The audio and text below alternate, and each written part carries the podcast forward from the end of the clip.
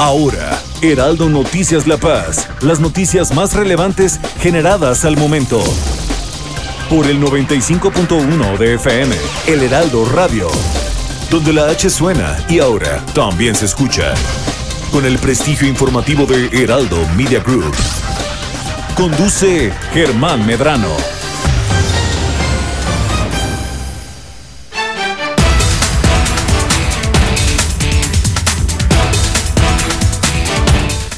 Muy buenas tardes, bienvenidos eh, sean todos ustedes a la señal del Heraldo Radio La Paz, aquí en justo los estudios y oficinas del 95.1 de FM. Yo soy Germán Medrano y me da mucho gusto saludarlos a ustedes que nos están sintonizando a través de esta frecuencia o que también están en la transmisión en vivo que estamos haciendo por nuestras redes sociales. Estamos en vivo a través de este Facebook Live en Germán Medrano Nacionales y también en arroba Germán Medrano en Twitter para que me siga y tengamos este contacto más directo con la información y se quede durante esta hora de transmisión. Ahora, si no puede hacerlo, lo invitamos para que eh, acceda más tarde a los podcasts de El Heraldo Radio La Paz que están en las plataformas que usted ya conoce y que maneja muy bien. Estamos en los podcasts de Apple, de Google, de Spotify, de iHeartRadio, de TuneIn y de Alexa. Además, estamos en seno.fm, el micrositio del Heraldo Radio La Paz, en donde van a encontrar ustedes los programas locales que se transmiten aquí por la radio. Estará de frente en Baja, California Sur con Pedro Mazón, programa que se transmite de lunes a viernes eh, aquí por el 95.1 a las 8 de la noche con Pedro Mazón. También estará La Mesa, La Mesa con las mujeres del Heraldo, con Nacheli Rodríguez, con Marta del Riego y con Valerie Vélez, que se transmite todos los sábados a las 5 de la tarde también por la señal del Heraldo y por supuesto el Heraldo Noticias La Paz con un servidor Germán Medrano. Le comento también que en este micrositio de senoconzeta.fm, senoconzeta.fm, eh, estará también el Heraldo Noticias La Paz con un servidor y lo invito también para que denuncie en nuestro número de WhatsApp en el 612 288 117 77. 612-288-1777. 612-288-1777 para que usted nos dé a conocer sus comentarios, sus denuncias, eh, lo que usted, eh, pues en lo que lo podamos apoyar a usted, por supuesto, ahí está la línea directa de WhatsApp del Heraldo Noticias La Paz. Hoy es Día del Periodista, así es que muchas felicidades para todos nuestros compañeros, nuestros colegas que se encuentran desempeñando esta importante labor en los eh, demás medios de comunicación, en los establecidos, en los que están por internet, en los que están en las redes sociales. bueno, pues muchas felicidades para todos, para todos nosotros. Día del Periodista. Pues justamente haciendo honor a esto le vamos a informar el día de hoy sobre lo acontecido en el poder, en el poder legislativo, porque ahí quedaron constituidas ya las comisiones del Congreso. Las 32 comisiones que el Congreso debe de tener ya asignadas quedaron el día de ayer justamente. Eh, pues bueno, fueron fueron 33 comisiones permanentes, 14 pertenecen al Movimiento de Regeneración Nacional, a Morena, 14 para Morena y 7 para el partido del el PT, para el Partido del Trabajo. Es decir, que entre estos dos partidos, Morena y PT, están teniendo una mayoría del 63.6% para los partidos que son aliados en esta la cuarta transformación. Se informó que las comisiones de puntos constitucionales, la de derechos humanos, la de asuntos laborales, asuntos educativos, fiscales, seguridad pública y desarrollo social, son algunas que están siendo ocupadas por diputados de esta bancada, la bancada de Morena. En cuanto a la bancada de PT, que es la segunda bancada eh, eh, que mayoritea, se detalló que quedarían las comisiones de cuenta y administración, vigilancia de la auditoría, asuntos agropecuarios, la Comisión del Agua, no menos importante, y protección civil, por mencionar algunas. Ahorita se las vamos a detallar aquí en el Heraldo Radio. Y también por parte de la representación de Fuerza por México, quedaron encabezadas dos comisiones en el Congreso del Estado. Estas son eh, dos comisiones, mientras que también para el partido del PRI, cuenta con tres de estas mismas al interior de la legislatura. Acción Nacional, el PAN, el PRD, el Partido Humanista y el Partido de la Revolución Sudcaliforniana se llevaron en total siete comisiones entre todos ellos. Finalmente, eh, pues bueno, se aprobó por una mayoría de 14 votos, quedando ya constituidas estas comisiones permanentes ahí en el Congreso del Estado.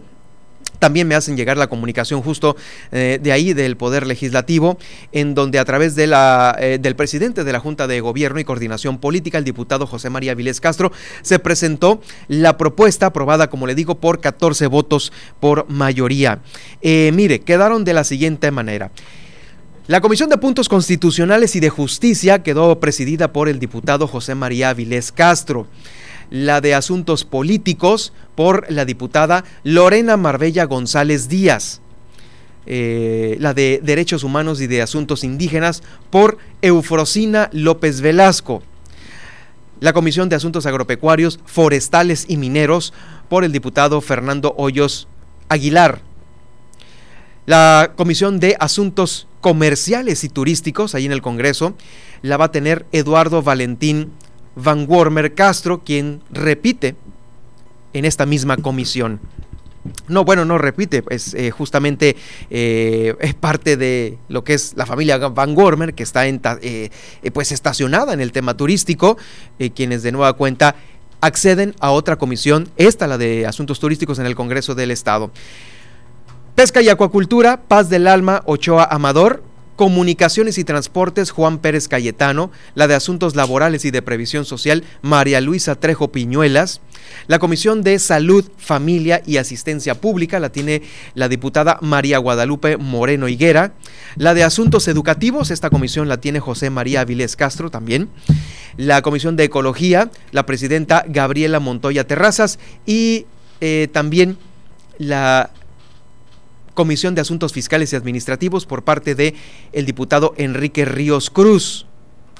La Comisión de Vigilancia de la Auditoría Superior de la, de la Federación, una eh, comisión importante, eh, la tiene el diputado Cristian Agúndez Gómez. La Comisión de Cuenta y Administración, el diputado Luis Armando Díaz.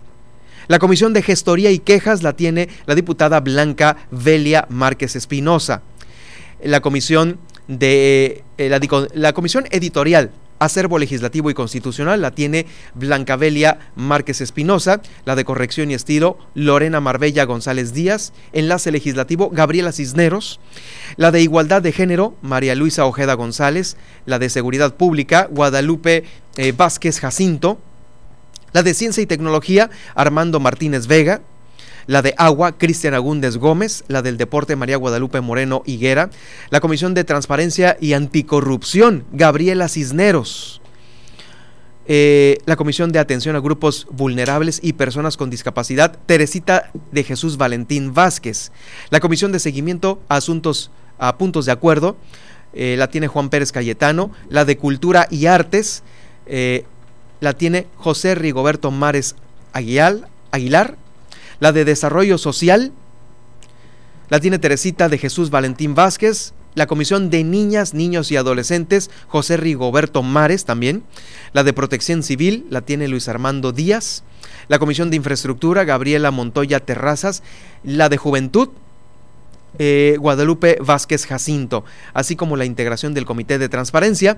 Eh, esta, es, esta la, digamos, la 33, de las 32 que estamos acostumbrados, la 33, que es este Comité de Transparencia, la tiene la diputada María Luisa Ojeda González. En fin, que así están constituidas estas eh, comisiones en el Congreso del Estado después de que ayer se asignaran las 32 permanentes y el Comité de Transparencia para hacer un total de 33 asignaciones el día de ayer ahí en el Congreso del Estado. Bueno, cabe destacar que algo muy natural, que ya eh, parecía venir, como pues todos nosotros lo sabemos, es la asignación de las principales comisiones, por supuesto, para eh, los principales actores políticos de los partidos de mayoría y vemos justamente quienes, que quienes tienen minoría eh, en el Congreso del Estado, eh, pues justamente tienen las comisiones menos importantes. ¿sí? por llamarlo ya de una manera que usted y yo lo entendemos. pues justamente la comisión de una comisión de ciencia y tecnología la tiene Armando Martínez Vega cuando pues bueno vemos que es un político que pues fue presidente municipal y pues tiene pues mucha carrera al respecto. También eh, comisiones importantes Cristian Agúndez Gómez en la comisión del agua. Eh, también eh, hay otra comisión importante bueno que no es de las importantes y que la tiene el exdiputado federal Rigoberto Mares, la de Cultura y Artes, pues bueno, se tocaron así y se repartieron de esa, de esa manera. Creo que es el comentario que pues ahorita se ha generado, es un comentario que se veía venir, eh, obviamente como les repito, por la mayoría de todos aquellos quienes eh, tuvieron mayoría en las elecciones, arrasaron en el Congreso, mayoría en las comisiones, y es así como quedan ya eh, pues asignadas todas y cada una de estas mismas. Bueno, ¿Qué más se hizo en el Congreso del Estado el día de ayer? Déjeme platicarle que hay un sinfín de cosas atoradas por la eh, legislatura, la número 15. Eh, fíjese que el diputado Enrique Ríos de Morena propuso implementar un mecanismo para abatir este rezago legislativo que se generó durante la 15 y ahora lo piensan abatir durante la 16. Eh, estoy hablando de las legislaturas. En la sesión se presentó un punto de acuerdo para que las iniciativas con proyecto de decreto y las eh, proposiciones con punto de acuerdo que se encuentren pendientes de dictaminar a través de las diversas comisiones, eh, pues ya se tengan y que estén vencidas, que no hayan alcanzado a interponerse pues ahora puedan presentarse ante el Pleno del Congreso del Estado a más tardar en la sesión pública ordinaria del 16 de noviembre. Tienen de aquí al 16 de noviembre para poderlas presentar de la mejor manera posible, retomarlas o en su caso desecharlas porque no pasaron por ahí. Bueno, sobre este punto el diputado Enrique Ríos dijo en tribuna que el rezago, en este rezago se contabilizaron aproximadamente 197 iniciativas con proyecto de decreto y 46 proposiciones con punto de acuerdo sin dictámenes emitidos. Vamos a escuchar a continuación al diputado Enrique Ríos sobre este, sobre este punto. Aprueba la implementación de un mecanismo para depurar el rezago legislativo generado en la décima quinta legislatura respecto de las iniciativas con proyecto de decreto y las proposiciones con punto de acuerdo que actualmente se encuentran pendientes de dictamen en las diversas comisiones permanentes y cuyo plazo para dictaminar se encuentra vencido, próximo a vencerse, o bien cuenten con prórroga indefinida conforme a lo siguiente. Inciso A. Las comisiones permanentes de la décima sexta legislatura del Congreso del Estado podrán dictaminar cualquier iniciativa con proyecto de decreto o proposición con punto de acuerdo que se haya sido presentado durante el ejercicio constitucional de la décima quinta legislatura que se encuentra pendiente de dictamen en cada una de las comisiones, debiendo para tales efectos presentar ante el Pleno el dictamen que corresponda a más tardar en la sesión pública ordinaria el día 16 de noviembre del 2021. Bueno, pues allí está, allí escuchó justamente eh, qué es lo que se va a hacer con este retraso, con esta propuesta que se tiene para el 16 de noviembre. Hubo mucha actividad en el Congreso de Baja California Sur y ahora déjeme comentarle que también ahí se aprobó y se emitió este bando solemne para dar a conocer que en todo el territorio el ciudadano Víctor Manuel Castro Cosío ha sido declarado como gobernador electo de Baja California Sur. Esto luego de que el Consejo Estatal Electoral emitiera, eh, pues obviamente, esta declaratoria de validez a la elección de gobernador. Este es el proceso. Primero, ayer, como se lo dimos a conocer puntualmente aquí en el Heraldo, el Instituto Estatal Electoral emitió esta constancia de validez de la elección y después de ahí el pleno del Congreso del Estado, todo el pleno, tiene que darle trámite a, este documento presentado, obviamente, por el ciudadano Víctor Castro Cosío, para eh, remitirlo a la Comisión Permanente de Asuntos Políticos, que es presidida por la diputada Marbella González, y ahí darle trámite para que éste se publique en el boletín oficial del gobierno del estado. Obviamente la Comisión de Asuntos Políticos la remite a la presidencia de la mesa directiva que tiene el diputado Cristian Agúndez y él remite el decreto al Poder Ejecutivo para que se publique este en el boletín oficial del estado.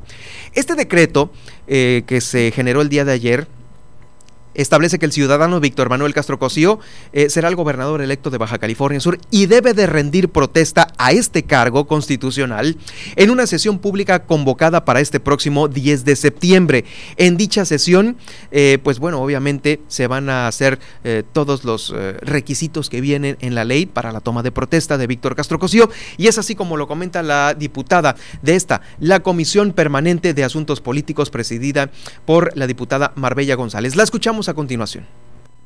Proyecto de decreto, bando solemne mediante el cual se da a conocer en todo el territorio de la entidad que el ciudadano Víctor Manuel Castro Cosío ha sido declarado por el Instituto Estatal Electoral como gobernador electo del estado de Baja California Sur para el periodo 2021-2027. Se da a conocer en todo el territorio de la entidad que el ciudadano Víctor Manuel Castro Cosío ha sido declarado por el Consejo General del Instituto Estatal Electoral en sesión celebrada el día 6 de septiembre del 2021 como gobernador electo del estado de Baja California Sur para el periodo comprendido del 10 de septiembre del 2021 al 9 de septiembre del 2027.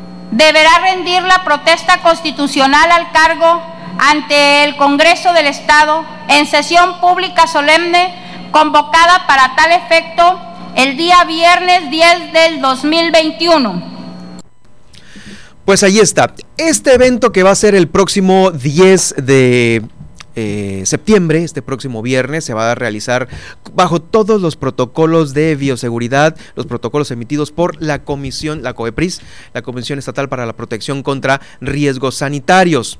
Bueno, pues justamente por ello eh, le doy a conocer que eh, pues va a ser un acceso muy restringido.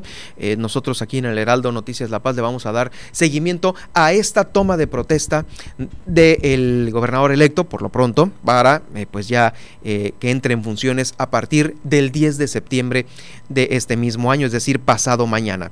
Y como le digo, sobre el tema del COVID, eh, pues hay que estar muy a las vivas. Le tengo a continuación cómo quedaron los números de ayer a hoy en este conteo que realiza el Heraldo Noticias La Paz, como usted lo sabe, eh, como todos los días. De ayer a hoy, de ayer a hoy disminuyeron los contagios. Ayer había 591, el día de hoy nos estamos ubicando en 582 contagios. De ayer a hoy ha habido eh, cinco muertos, cinco defunciones aquí en Baja California Sur. ¿En dónde se están ubicando? Una en Comondú, dos en La Paz, eh, en Loret en, y una en Mulegé es el número de defunciones. En los demás municipios afortunadamente no hubo ninguna, pero son las cinco que se están dando a conocer por parte de la Secretaría de Salud. Cinco defunciones de ayer martes a hoy miércoles. Y ayer había 55 casos sospechosos.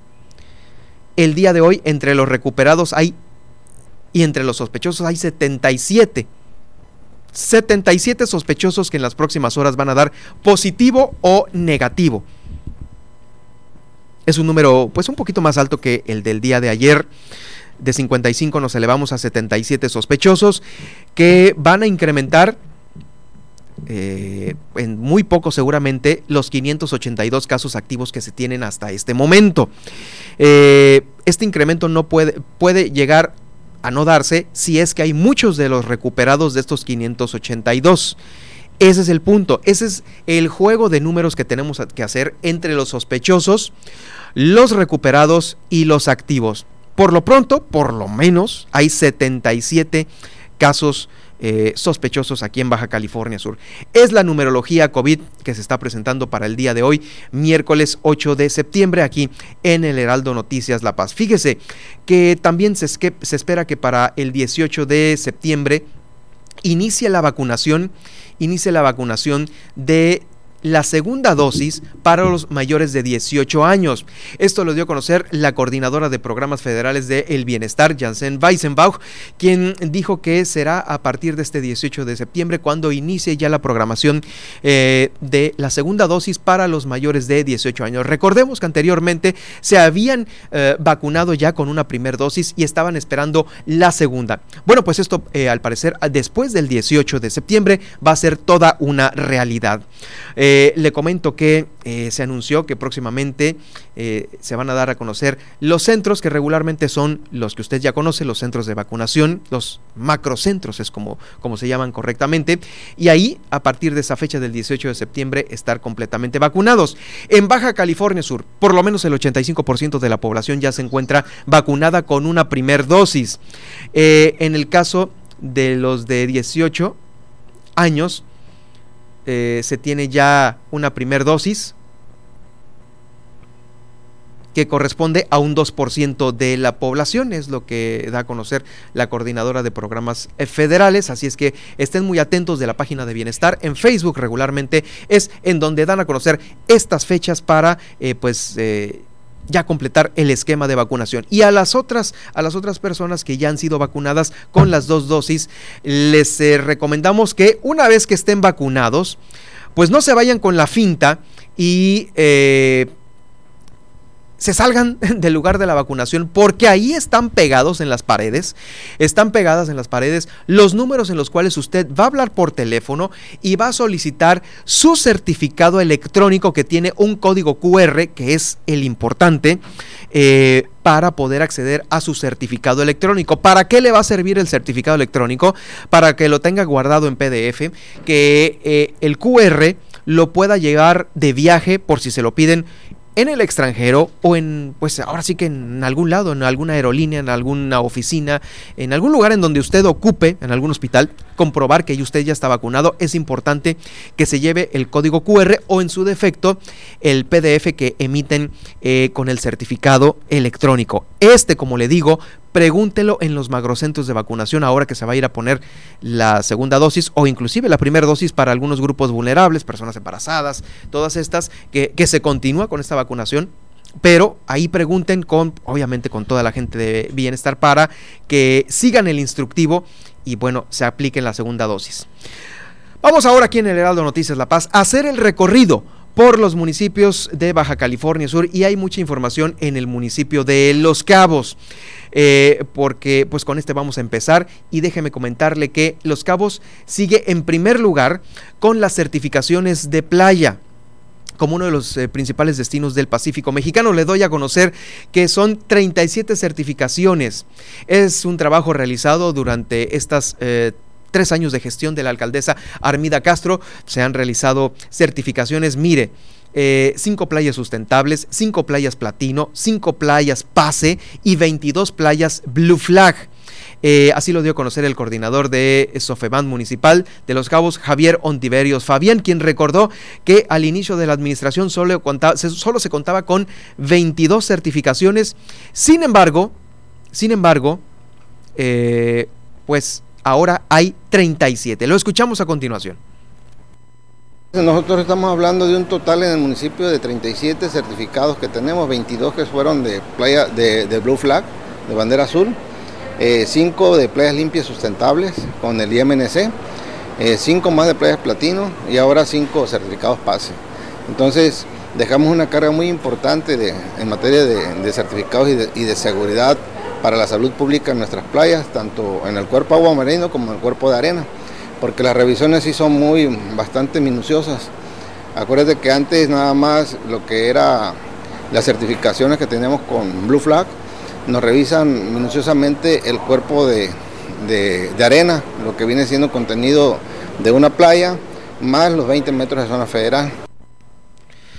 Pues ahí está, ahí está justamente esta, esta situación. Miren, eh, ha estado Armida Castro pues sesionando ya eh, la última sesión mm, del Cabildo allá en Los Cabos. Y bueno, se hizo una rebambaramba, pero lo más importante de esto es que eh, en estas sesiones se aprobó en la orden del día pues ya el cambio de recinto oficial para la celebración pública solemne en donde tome protesta también Oscar Lex como alcalde de Los Cabos. Esta, pues obviamente es una de las eh, de los eventos importantes allá en el municipio de Los Cabos. Eh, el recinto oficial va a ser la plaza pública José Antonio Mijares. Es el lugar más adecuado para eh, pues realizar esta toma de protesta. El cabildo ya la autorizó y bueno. De la misma forma, anteponiendo la seguridad de las personas y sin necesidad de contar con un recinto oficial alterno, eh, pues bueno, se aprobó eh, el auditorio municipal de la Unidad Deportiva Rodrigo Aragón Ceseña en San José del Cabo para dar cabar cumplimiento a este mandato constitucional.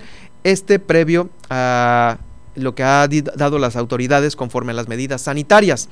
Bueno, pues con esta, con esta información que es importante, Cabildo de los Cabos ya aprobó el recinto oficial ahí en la plaza pública eh, Antonio Mijares de San José del Cabo para el próximo 28 de septiembre. Es lo que se tiene hasta este momento. Y bueno, también le comento que Armida Castro eh, está preparando ya su tercer informe de gobierno. Eh, pues obviamente este tercer informe va a incluir todas las obras eh, que se tienen pues ya concluidas durante su administración. No hay, no hay plazo que no se cumpla eh, y ni que no se llegue, según lo dijo la alcaldesa, para dar a conocer este, el tercer y último informe de gobierno. pues bueno, el día de hoy a las 6 de la tarde va a ser el informe de Armida Castro, a las 6 en el pabellón cultural Nabor García Aguirre. la escuchamos a continuación. Mañana a las 18 horas, el tercer y último informe que rendimos ante la ciudadanía fue aprobado ya por Cabildo, ya fue enviado al Congreso y al Gobierno del Estado y estaremos haciendo lo propio ante la ciudadanía desde el pabellón de la República. Bueno, pues ahí está Armida Castro eh, justamente haciendo esta invitación. Vamos a ir a un corte, vamos a ir a un corte y déjeme eh, hacer este, continuar con este recorrido allá en el municipio de Los Cabos con Armida Castro y bueno, lo que, lo que se genera también en el municipio de La Paz y los módulos de atención preventiva para adultos mayores que ya están funcionando de nueva cuenta aquí en Baja California Sur. Heraldo Noticias La Paz, 95.1 de FM.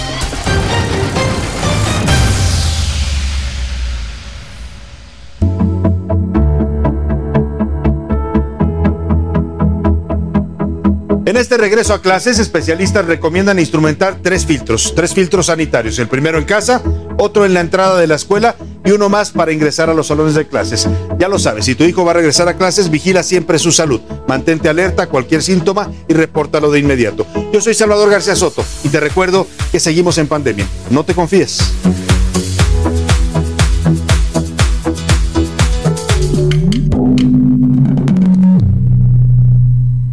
Tenemos muchos motivos para festejar en septiembre. Creemos en la solidaridad y en apoyar a los demás. No dudamos ni un segundo en salir a ayudar cuando alguien lo necesita. En los desastres naturales, nadie se cruce de brazos y ofrecemos nuestra mano. El Heraldo Radio celebra el orgullo de ser mexicano. Estás escuchando El Heraldo Radio.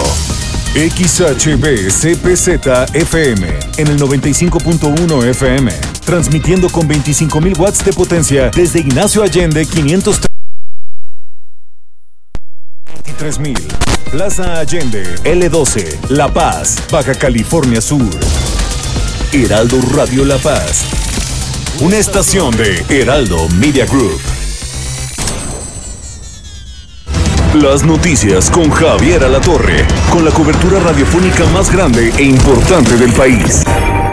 Me ha sorprendido muchísimo el, el enojo, la agresividad, el coraje que tienen los agentes de la migra mexicana insultan a la gente, ahora sí, hijo de la no sé qué, ya valiste no sé cuánto, pero con, con, una furia, con una furia, yo no sé de dónde están reclutando a los agentes de la migra, que además son muy agresivos en todos lados, en el aeropuerto aquí, lo, encierran a los niños en una habitación con la luz prendida a las 24 horas, todos hacinados, los, los, las, eh, la manera en la que tratan a las, a las eh, personas en el aeropuerto de la Ciudad de México es brutal, qué miedo caer en manos de la migra mexicana, ¿eh? extorsionan, chantajean, roban, abusan, en fin, y cambian las autoridades, cambian los gobiernos, pero pues las personas se quedan ahí. Impresionante lo que está sucediendo. Lunes a viernes al mediodía. Una alianza de Heraldo Media Group, Grupo Audiorama Comunicaciones. A la una, con Salvador García Soto. Un encuentro del diario que piensa joven con el análisis y la crítica. Vamos a hacer contacto y le agradezco que nos tome esta llamada con el senador Damián Cepeda, senador del Partido Acción Nacional. Pues ya lograron sacar esta reforma el presidente y Morena que habían insistido tanto. El PAN finalmente acepta con una modificación importante a la pregunta. A ver, nosotros lo decimos de manera clara. Estamos a favor de la democracia directa, estamos a favor de una revocación de mandato, estamos a favor de que la gente, así como puede poner un gobernante, pues que lo pueda quitar, o sea, es un principio básico. Si está haciendo un mal gobierno a alguien, si tiene escándalos, si tiene mal rumbo el país, pues claro que es sano que se pueda organizar la ciudadanía y lo pueda quitar. Y bueno, había toda una disputa en donde el presidente quería, en lugar de revocación de mandato, un ejercicio pues de ratificación, más del ego y así. Y no, quedó ya muy claro que la revocación es un castigo. La revocación es la conclusión anticipada del cargo, en este caso el presidente de la República, por pérdida de confianza. Así quedó muy claro y así es la pregunta. La una, con Salvador García Soto. Heraldo Radio. Estas son las noticias con el pulso de la paz y el Estado. En el 95.1 FM, Heraldo Noticias La Paz.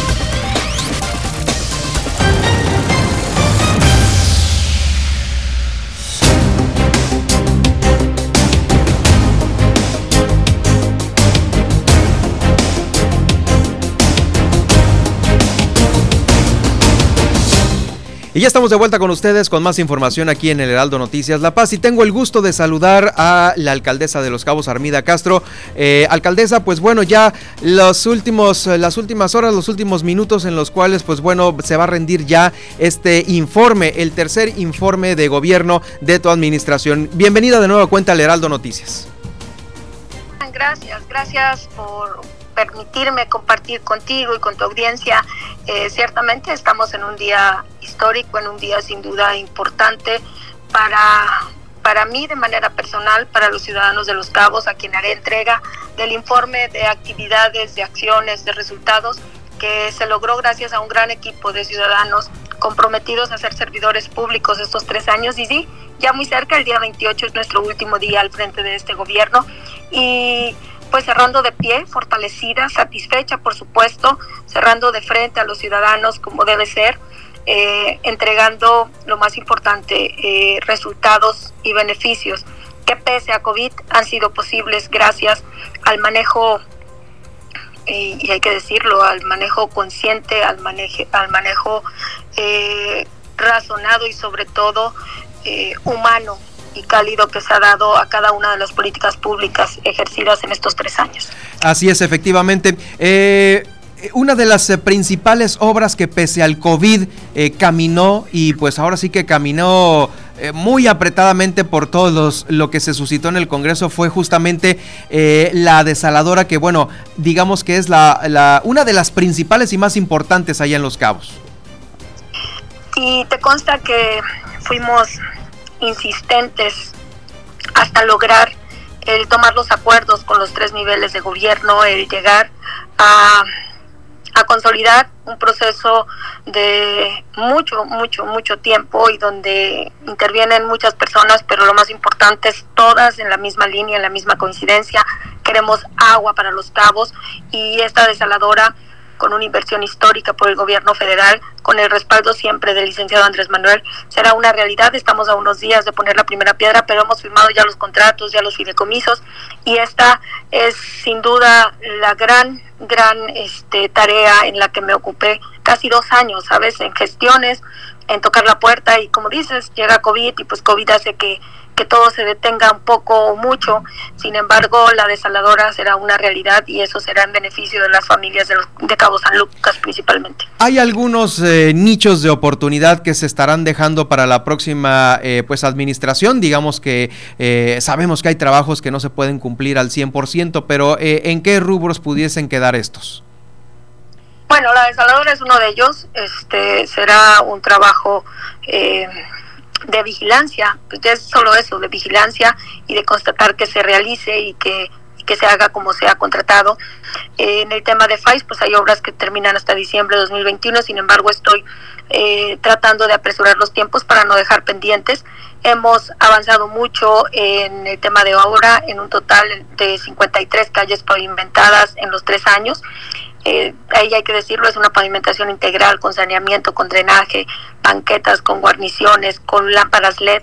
Hemos avanzado mucho en seguridad pública, eh, tenemos un C2 que vale la pena que lo conozcan y lo compartan, cuál era el antes y cuál es el después, cómo se entrega y sobre todo no nada más en papel. Hicimos políticas públicas en seguridad pública que nos dieron los resultados que nos que nos ponen en los primeros cinco lugares desde el primer trienio de este gobierno y hasta este momento y les voy a entregar en tercer lugar nacional y primer lugar como destino turístico con playa. Creo que vendrá una administración encabezada por un hombre eh, que tiene una calidad de servicio mm, más que a prueba. Así nos conocimos. Creo que hay los, las bases y los cimientos para que esta historia, esta nueva historia que iniciamos en Los Cabos, se continúe y sin duda con la confianza que, cuenta con el respaldo del el gobierno del estado y sin duda contará con el respaldo del gobierno federal, pues yo creo que están las condiciones dadas para que sea un excelente gobierno. Definitivamente. Eh, ¿Cómo se quedan los trabajadores del Ayuntamiento de Los Cabos? Sabemos que hay otros municipios de Baja California son en los cuales se ha batallado muchísimo eh, por eh, contrataciones extras, por falta de prestaciones, pero en Los Cabos, ¿qué podemos decir en este rubro, alcaldesa?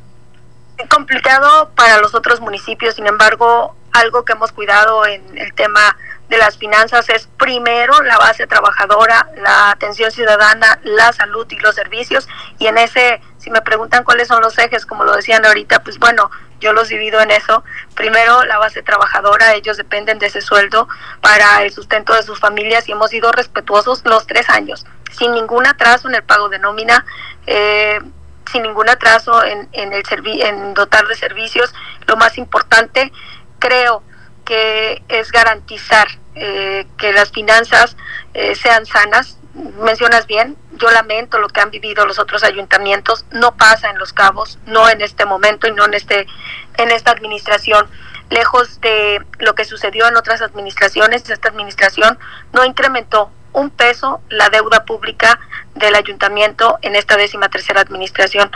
Esa es parte de la historia que hay que contar. Al contrario, abonamos deudas y, y reacondicionamos créditos que eran pues muy ventajosos y, y no no incrementamos la deuda. Estamos también dejando un fondo importante para que la nueva administración llegue y tenga cómo hacerle frente a, al menos al primer al primer mes en, en gastos fijos y, y, situaciones que se puedan generar. Hay que recordar que seguimos en temporada de huracanes y seguramente, pues bueno, a mí me pasó, yo tomé protesta el 28 de septiembre, el 29 ya teníamos el anuncio de una, de, una tormenta, encima. pagar una nómina y pues bueno, era muy complicada la situación financiera.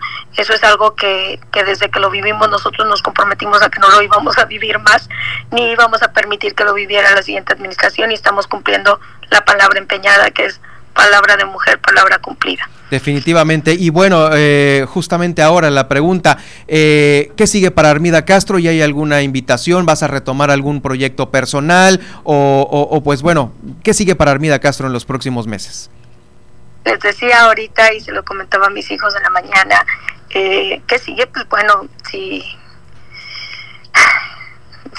no les quiero mentir, quiero trabajar, quiero construir, no me puedo detener, tengo en mi haber en, mi género la razón de mi lucha, así que no, no pienso detenerme, pienso fortalecer el proyecto de Andrés Manuel, por supuesto que ha sido el mismo ideal que me llevó a esta, a esta presidencia municipal y, haré lo propio y seguiré en una lucha apostando a un ideal de gobierno desde el Partido Verde Ecologista de México. Seguimos ahí entonces en el verde. Por supuesto, por supuesto, mira, eh, les decía, a mis casi 50 años me siento fuerte, hay una experiencia adquirida, hay, hay las ganas y hay la convicción de que se puede hacer mucho más desde los gobiernos y se puede hacer más por la gente que más nos necesita. Eh, estaré siempre desde cualquier trinchera al servicio de la gente. Soy rotaria, regreso a mi club, regreso encantada con la experiencia de saber que se puede y que si se empatan los esfuerzos desde la iniciativa privada, las organizaciones civiles y la sociedad organizada en general se empatan en una sola línea de servir con un gobierno que lo entienda así, que ocupe la ayuda de esta sociedad, pues obviamente estaremos empatando esos esfuerzos. Claro, y me parece que, bueno, la gestión de estos tres años de Armida Castro han estado llenas, eh, lo dimos nosotros aquí como nota, ¿no? Eh, pues desde el tema de la violencia política de género, después los grandes proyectos como una desaladora, pasando por la pandemia, eh, pues el call center que retumbó a nivel nacional esta gran idea. Me parece que te vas muy contenta y con, obviamente, con una gran experiencia para poderse aplicar, pues ahora sí que, pues pues, en muchos otros ámbitos. Lo dices bien, me voy muy contenta, muy satisfecha. No me quedo con ningún hubiera. Desearía que no hubiera llegado una pandemia, que hubiera cambiado el ritmo, pero ante esa pandemia nos tocó gobernar y dimos la cara, tomamos las mejores decisiones en la eh, inexperiencia mundial sobre el tratamiento de una pandemia. Estuvimos de pie tan pronto como fue posible promovimos campañas de prevención y hoy por hoy estamos muy muy cerca de lograr llegar al semáforo verde. Estamos en una nueva normalidad sin bajar la guardia y conscientes de la gran responsabilidad que hemos tenido estos tres años.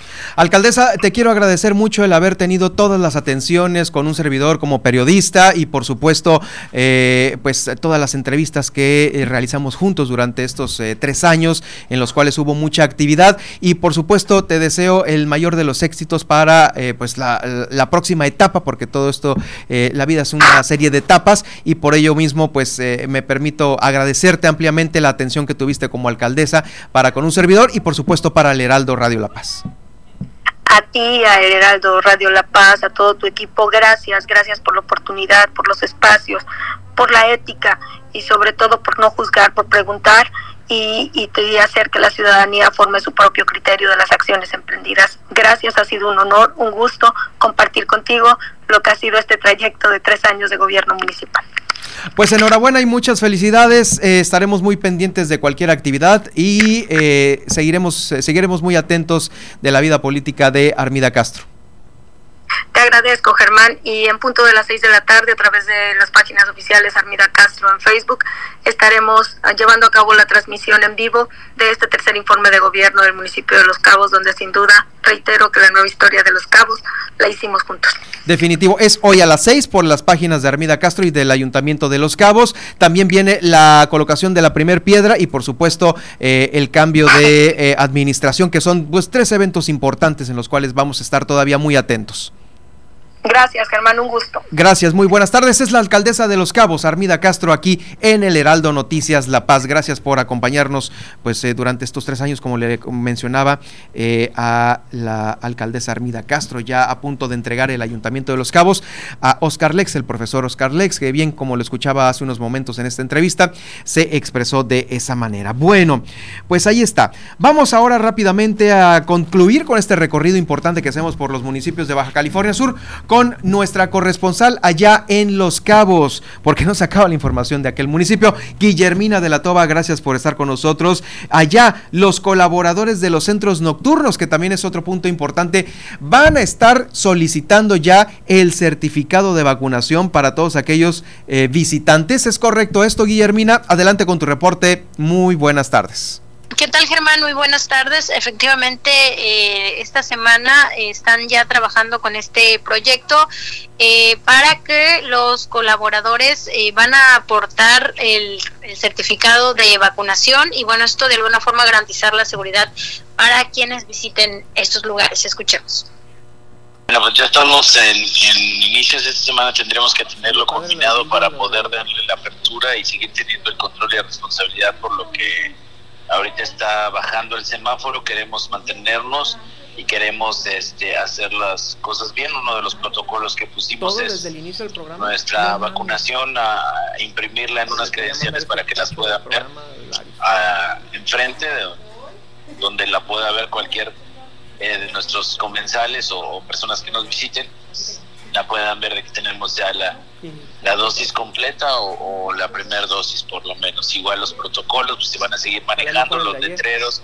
Es importante también la gente o el personal de nuestros lugares de seguridad que va a estar invitando a que avancen y no a existan aglomeraciones. Pedirle de la manera más atenta eh, que, que, no se mantengan en un lugar afuera, sino que sigan mientras seguimos produciendo esto, así sean extranjeros o sean este nacionales o locales, les pedimos atentamente que si andan en las calles, en el centro, pues usen el cubrebocas. Y en más información, una asociación de jóvenes eh, pues está llevando apoyo de alimentos a personas que así lo necesiten. Además está trabajando en otros proyectos como vivienda. Tenemos una asociación la cual tiene cinco programas. Uno de ellos es este programa que es los comedores comunitarios, eh, un programa que se llama Ayudando Alimentando. Actualmente aquí en la zona de La Ballena y la zona de San José atendemos entre 100 y 150 personas diarias a las cuales se les da comida de lunes a viernes. Pues como tal, nuestras donaciones vienen de parte de particulares, de algunas empresas e incluso del gobierno estatal y del gobierno municipal nos hacen algunas donaciones, algunas aportaciones por medio del sistema DIF, por medio de la Dirección de Atención Ciudadana, el DIF estatal y aportaciones incluso de extranjeros que todos los días están al pendiente de nosotros. El objetivo de esta asociación como tal es brindar una mejor calidad de vida a toda la gente de, las zonas este, vulnerables no solamente con alimento diario, sino también tenemos programas para eh, emprendedores, para, para que inicien un negocio. Tenemos este, programas de construcción de vivienda, de entrega de tinacos, eh, todo lo que podamos hacer que la gente tenga una mejor calidad de vida. En otro tema, el regidor Belmar Pimentel pues dijo que en relación a este recurso que no se aprobó el día de ayer en la sesión de Cabildo, que tiene que ver con el FACE, que es de dos millones de pesos, dijo que este no se regresará al gobierno federal, como lo dio a conocer la presidenta municipal en la entrevista de ayer. La gestión de gobierno ha de estar sustentada en principios de responsabilidad hacendaria y financiera no gastando más de lo que se ingresa, no comprometiendo el futuro de las finanzas públicas por la vía del endeudamiento excesivo y no emitiendo modificaciones al presupuesto cuando éste ya fue gastado. Es por decirlo menos. Es una irresponsabilidad de quienes tienen la encomienda de administrar los servicios públicos, los recursos públicos. En cambio, los recursos públicos deben administrarse con base en los principios de legalidad, honestidad, eficacia, eficiencia, economía, racionalidad, austeridad, transparencia, control y rendición de cuentas, conceptos que desafortunadamente en esta gestión han sido ignorados. En esta sesión se pretende que los regidores aprueben las modificaciones presupuestales que propone esta administración municipal de los ejercicios fiscales de 2020 y los meses de enero a junio de 2021. Si es correcto lo que digo, se pretende aprobar lo que se ejerció el año pasado. Es decir, ampliaron y disminuyeron partidas presupuestales sin que hubiera ninguna autorización de este cuerpo colegiado para tal efecto. Prueba de ello es... Pues es la información, Germán, acá en el municipio de Los Cabos. Gracias, Guille, por tu reporte. El día de hoy, miércoles 8, estaremos pendientes, claro, como ya lo comentó Armida Castro en la cobertura en unos momentos más, a las 6 de la tarde, ahí en el pabellón cultural, eh, sobre este su tercer y último informe de gobierno. Y mañana estaremos atentos de esa justa información. Así es, Germán, estaremos muy atentos eh, para este evento, el tercer informe de gobierno de la alcaldesa que se va a realizar allá en Cabo San Lucas en punto de las 6 de la tarde. Muchas gracias, muy buenas tardes. Buenas tardes. Es la corresponsal del Heraldo Radio allá en Los Cabos, Guillermina Latoba, con esta información. Ya mañana nos estará dando a conocer los pormenores, los pormenores de esta de este el tercer informe de gobierno de Armida. De Los Cabos vamos a pasar a La Paz. Mire, aquí en la ciudad de La Paz con el objetivo de conformar un directorio estatal de artistas, fíjese, de artistas y de trabajar conjuntamente con algunos empresarios con exposiciones y con muestras, se está llevando a cabo la Ruta del Arte. Esta va a ser coordinada por la promotora cultural Scarlett González. Eh, le comento que también el Instituto Municipal de las Artes y el Instituto de Cultura Municipal están apoyando esta misma convocatoria. Se trata de que los artistas tengan nuevos espacios para promover sus exposiciones. En este caso pueden ser espacios de inclusive de algunos restaurantes, de algunos lugares eh, que son eh, de la iniciativa privada, pero que pueden acudir pues ciudadanos, turistas, visitantes, todos, ¿no? Para ver estas exposiciones.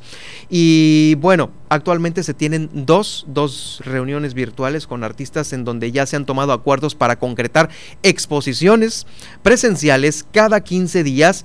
Y bueno, en estas exposiciones va a haber tanto pintores, escultores, fotógrafos, así como artistas multimedios.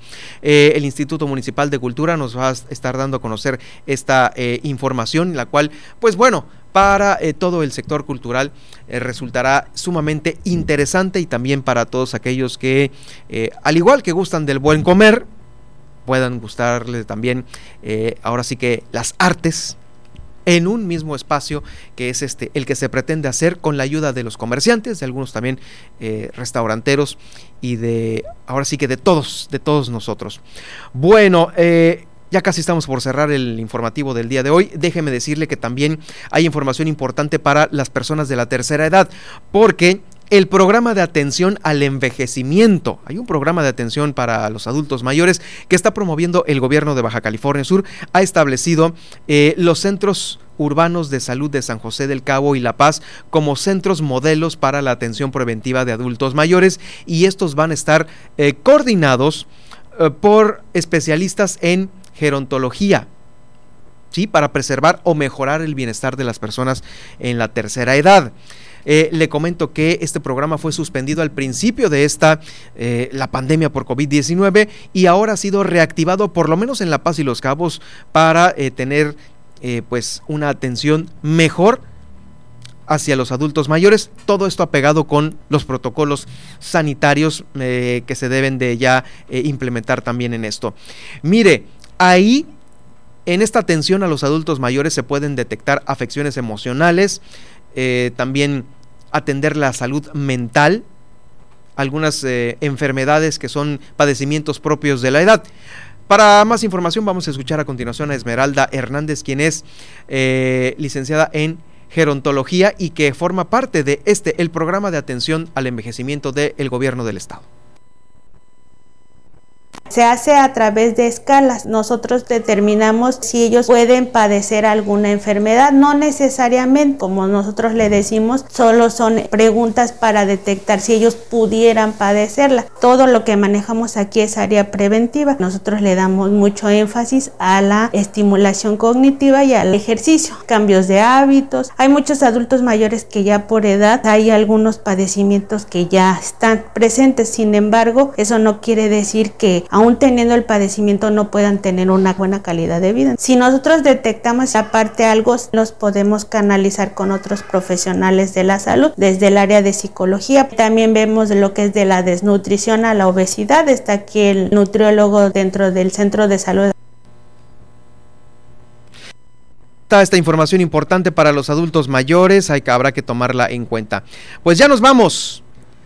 Ya nos vamos, gracias por estarnos acompañando el día de hoy, eh, gracias a Mapi Villegas quien nos eh, felicita. Recuerde que estuvimos en vivo en Twitter, usted puede seguir en vivo la transmisión de este informativo en arroba Germán Medrano en mis redes sociales y también en eh, Germán Medrano Nacionales en Facebook. Ahí estará en unos momentos más el podcast del el informativo del día de hoy. Gracias por acompañarnos y también lo puede hacer a través de los podcasts de Apple, de Google, de Spotify, de iHeartRadio, de TuneIn y de Alexa, donde va a quedar el noticiero de este día, al igual que en el micrositio de seno.fm. Ahí estarán los tres programas locales que tiene el Heraldo Noticias La Paz. Vamos a la pausa y regreso ya con el resumen de este día miércoles.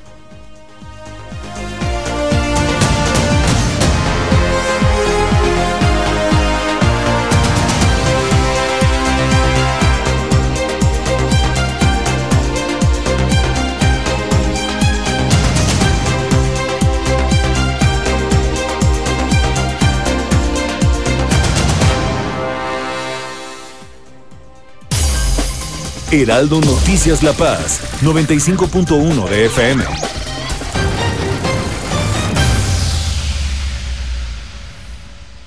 ¿Te toca vacunarte contra la COVID-19? Antes de ir, come bien y toma tus medicamentos. No llegues con mucha anticipación. Hidrátate bien con agua natural.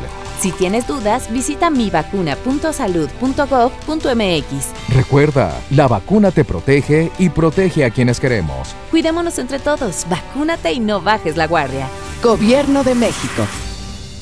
Este programa es público ajeno a cualquier partido político. Queda prohibido el uso para fines distintos a los establecidos en el programa. Habla Marco Cortés, presidente nacional del PAN. En nombre de Acción Nacional, te damos las gracias, porque juntos le pusimos un alto a Morena y a la destrucción del país. El PAN tendrá al menos 113 legisladores. Con tu voto este 6 de junio, incrementamos el número de personas gobernadas por Acción Nacional de 35 a 46 millones. El cambio ya comenzó. Trabajaremos incansablemente por tu salud, la educación, seguridad y un México moderno, dinámico e innovador. Sigamos unidos y fuertes por un México mejor. Partido Acción Nacional.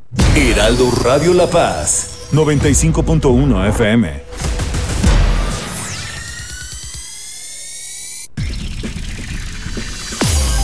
Estas son las noticias con el pulso de la paz y el Estado. En el 95.1 FM, Heraldo Noticias La Paz.